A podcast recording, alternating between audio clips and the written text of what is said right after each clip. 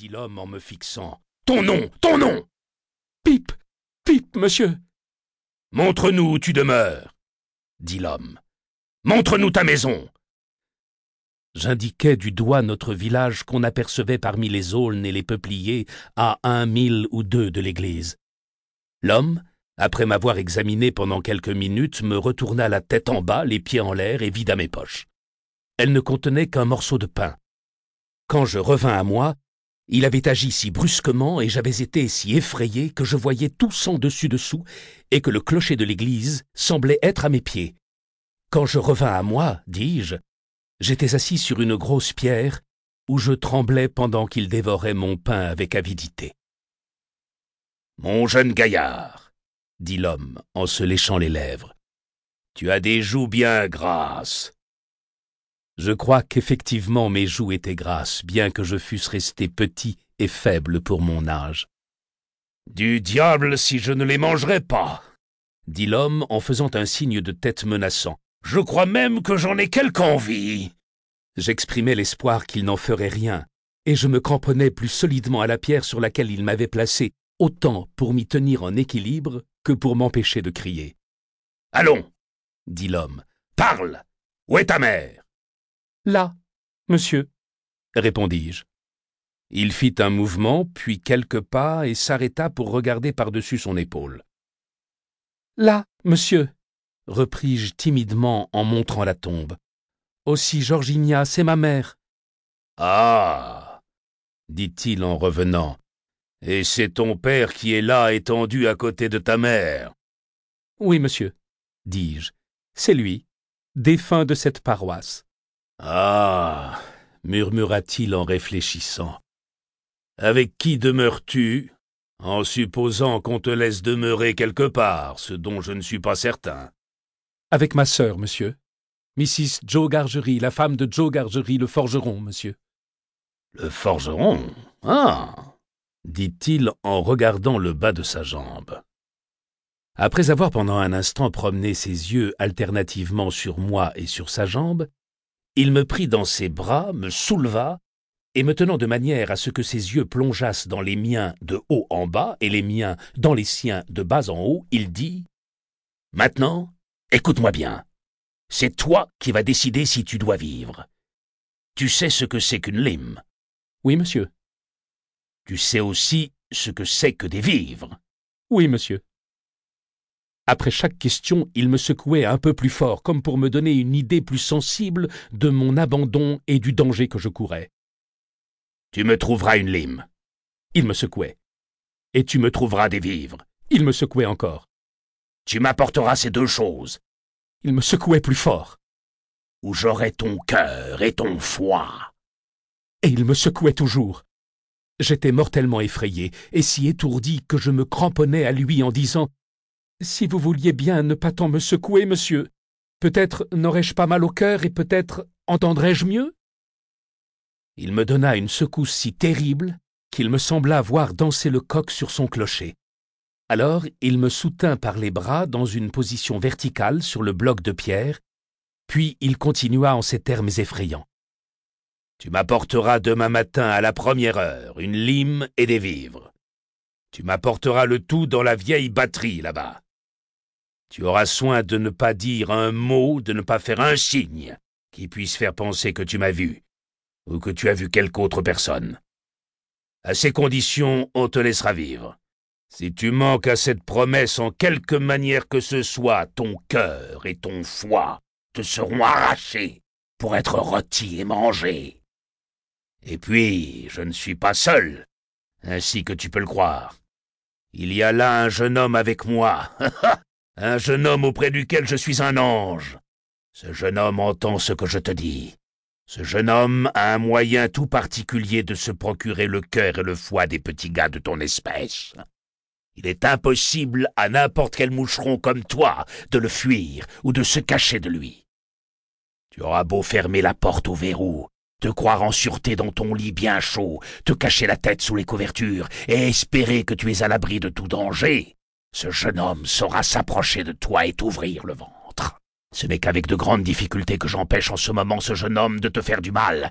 J'ai beaucoup de peine à l'empêcher de fouiller tes entrailles. Eh bien, qu'en dis-tu? Je lui dis que je lui procurerai la lime dont il avait besoin et toutes les provisions que je pourrais apporter, et que je viendrai le trouver à la batterie le lendemain à la première heure. Répète après moi. Que Dieu me frappe de mort si je ne fais pas ce que vous m'ordonnez, fit l'homme. Je dis ce qu'il voulut, et il me posa à terre. Maintenant, reprit-il, souviens-toi de ce que tu promets, souviens-toi de ce jeune homme, et rentre chez toi. Bon, bonsoir, monsieur, murmurai-je en tremblant. C'est égal, dit-il en jetant les yeux sur le sol humide. Je voudrais bien être grenouille ou anguille. En même temps, il entoura son corps grelottant avec ses grands bras en les serrant tellement qu'ils avaient l'air d'y tenir, et s'en alla en boitant le long du mur de l'église.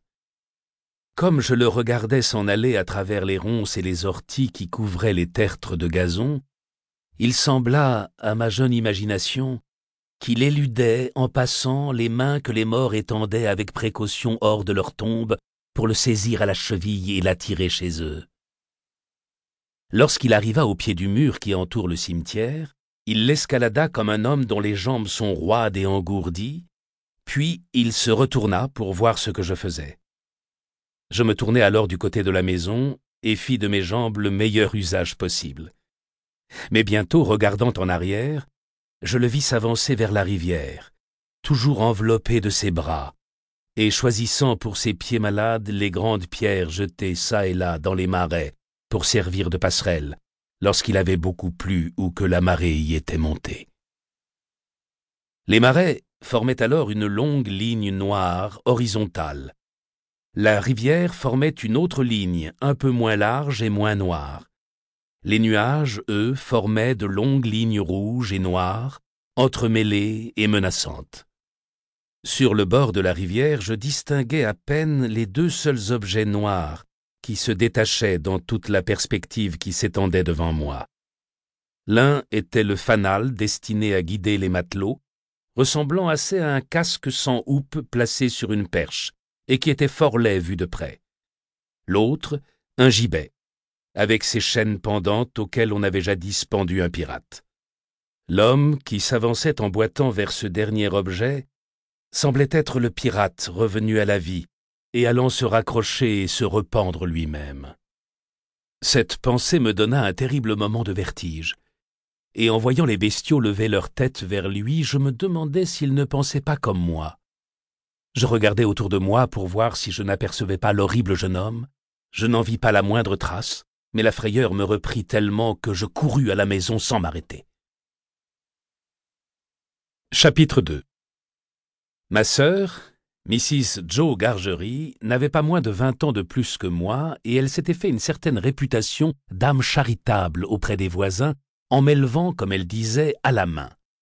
Obligé à cette époque de trouver par moi-même la signification de ce mot, et sachant parfaitement qu'elle avait une main dure et lourde, que d'habitude elle laissait facilement retomber sur son mari et sur moi, je supposais que Joe Gargery était lui aussi élevé à la main ce n'était pas une femme bien avenante que ma sœur. Et j'ai toujours conservé l'impression qu'elle avait forcé par la main Joe Gargery à l'épouser. Joe Gargery était un bel homme.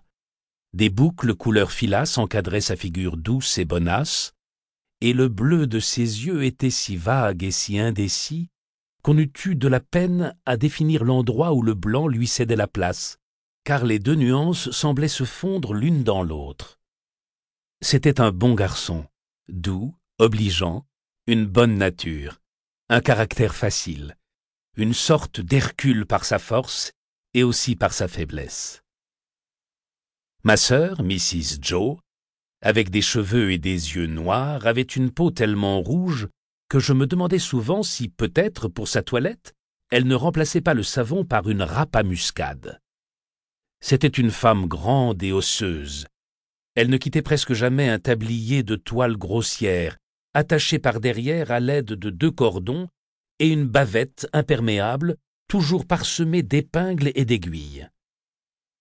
Ce tablier était la glorification de son mérite et un reproche perpétuellement suspendu sur la tête de Joe.